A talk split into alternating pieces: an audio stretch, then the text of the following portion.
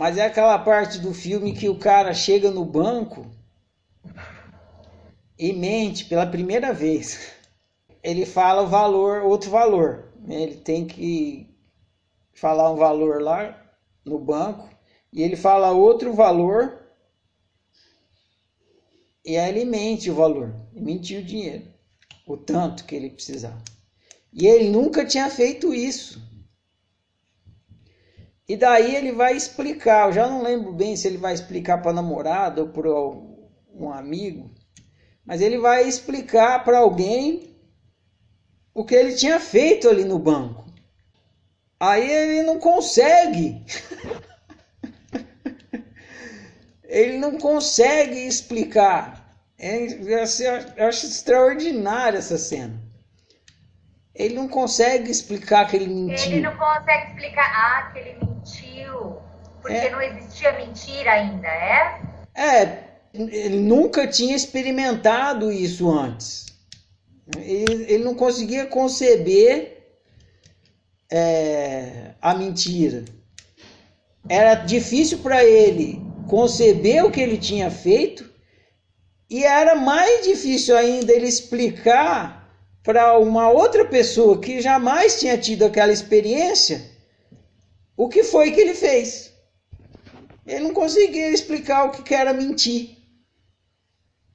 Se você for pensar bem, você não consegue explicar para uma criança, você não consegue explicar para ela o que é mentira. Explicar você não consegue. Você pode dar um exemplo. Você, você pode chegar e falar assim: ah, olha, minha camisa é vermelha. Aí a criança vai achar estranho. Ela fala mas sua camisa é azul. Não, minha camisa é vermelha. Não, sua camisa é azul, a criança vai falar. Aí você vai falar assim: ah, eu estou mentindo. Aí a criança vai entender o que, que você fez. Mas ela vai entender através da experiência da mentira. Você vai mentir para ela, aí ela vai entender o que é mentira. Agora, se for, você for explicar, você não vai conseguir. Aí ele não conseguia também. Ele chegou pro cara e falou, e aí ele tentou no, no ápice das faculdades cognitivas e, e da inteligência dele, ele falou para a pessoa eu falei uma coisa que não era. Ele diz isso. e, a, e o, o, interlocutor dele, a pessoa que ouve a explicação, não entende. Como assim você falou uma coisa que não era? Eu falei uma coisa que não era. Como assim uma coisa que não era? Não existe isso. Tudo que se fala é. Não, eu falei uma coisa que não é. Ele não tem esse debate com a pessoa, ele só fala uma vez. Eu falei uma coisa que não era, e é o máximo que ele consegue fazer para explicar a mentira. E a mentira realmente é uma coisa extraordinária, porque você vai falar uma coisa que não é. Eu acho que foi a Valkyria que falou, e ela não está aqui hoje, mas ela disse assim: a mentira por si só, ela denuncia a verdade. A mentira é a grande denunciadora da verdade. É isso que é extraordinário no filme, nessa passagem que eu estou falando. Os caras no filme, presta atenção, que isso é sutil. Os caras no filme, eles não sabiam o que era verdade. Não sei quem mandou o áudio e falou assim: ah, eles não sabiam o que era mentira.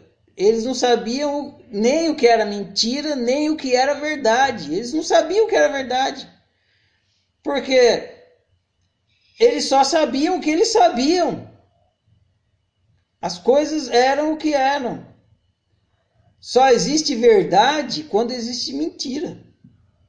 Eles não tinham, eles não tinham no, no filme, eles não tinham consciência da verdade. Porque não existia nem verdade nem, nem mentira, só existia o fato. O cara, quando ele mentiu, foi a, ele, ele descobriu que, era verdade. Na hora que ele mentiu. Ele descobriu a mentira e a verdade. E o resto era como se fosse criança, continuou na inocência, na pureza, no paraíso. Eles não sabiam nem o que era verdade, nem o que era mentira. Tudo era o que era. Mas o cara não, ele comeu a maçã. Ele ele descobriu o bem e o mal, né? Ele saiu do estado paradisíaco, nirvânico, e entrou no estado da dualidade, do bem e do mal. Ele começou a entender o que era verdade o que era mentira. Por quê? Porque se isso aqui é mentira, se eu falei o que não era, então o que então tem o que é. Se eu falei o que não é, é porque tem o que é. Aí ele entendeu, só e só ele entendeu a dualidade, a mentira e a verdade. Então a, a mentira por si só é a delatora da verdade. Quando você sabe que você está mentindo, você sabe que você está mentindo, porque existe uma verdade, senão não tem mentira. Como é que vai existir mentira se não tiver verdade? Como é que vai existir? Como é que você vai saber que a, quando eu falar essa camisa é vermelha, como é que você vai saber se eu estou mentindo se não tiver a verdade de que a camisa é azul? Então a Valkyria observou isso ela falou no áudio dela. A mentira denuncia a verdade. No altruísmo submisso, você mente a sua unicidade. Você mente a sua verdade. Você mente o que você é. Você vive sendo o que você não é. Então, o altruísmo submisso ele está te dando de bandeja quem você é. Então a mentira é uma coisa que não é. Então quando ele está altruísta submisso, a gente está não sendo, é o tal do ser ou não ser aí. E o nosso sofrimento no altruísmo submisso é esse, porque a gente não se per, não está se permitindo ser. Então a gente está vivendo, mas está vivendo não sendo. A gente está sendo não sendo. É muito louco a gente está sendo não sendo o que a gente é. E esse é o nosso sofrimento no outro submisso. A gente não se permite ser. A gente é um ser que não está sendo, ou seja, a gente está sendo, se a gente não está sendo o que a gente é, não está sendo a gente mesmo, a gente está sendo o outro.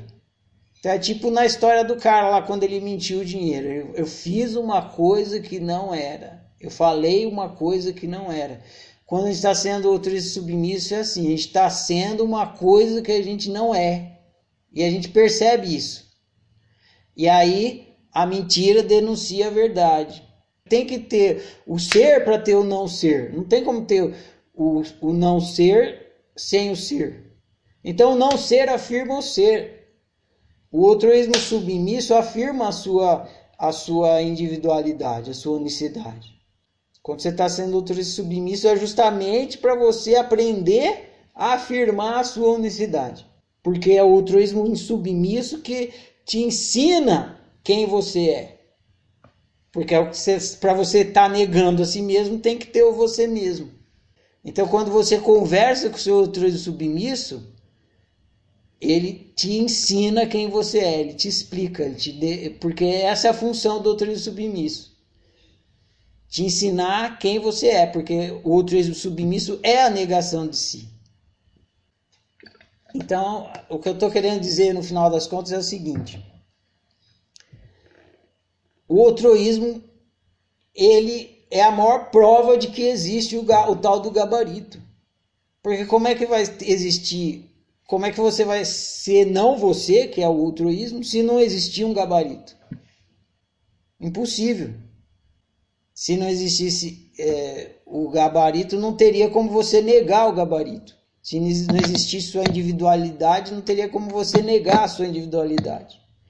Então, toda vez que você nega a sua individualidade, é a maior prova de que ela existe. A sua unicidade. É a maior prova de que a sua unicidade existe, é a negação da unicidade. No fim das contas, todo o problema da nossa convivência e do nosso mover in, inicia não no altruísmo, porque o altruísmo já é um passo depois da causa dele mesmo. Já é feito. Inicia no desconhecimento da própria unicidade. A gente não não é consciente de que somos uma unicidade. Então a gente nega a nossa unicidade e a gente sofre para aprender que a gente é uma unicidade. A gente nega essa unicidade porque a gente ignora que, que, que, que, é, que exista, que a gente é uma unicidade. E sofre para aprender que a gente é uma unicidade. Se não sofresse, não ia ter como aprender. E por ignorar a nossa, a gente ignora do outro também, o que vai resultar no altruísmo impositivo. Porque se a gente tiver ciência de que todo ser é uma unicidade, a gente não ia cair na loucura de querer fazer banana ficar reta, fazer abacateiro da jaca. A gente estelou, eu tenho a minha unicidade, todo ser tem sua unicidade. Não, que loucura é essa de eu querer que uma, um, um ser que tem uma unicidade viva fora da sua unicidade? Estou delirando.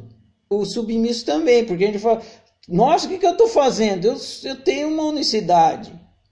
Que, que loucura é essa que eu estou querendo viver fora da unicidade? Estou querendo ser uma coisa que não é. Não ia ser possível. Então, no final das contas, o grande obstáculo para o bem viver é a ignorância de que todo ser tem uma unicidade.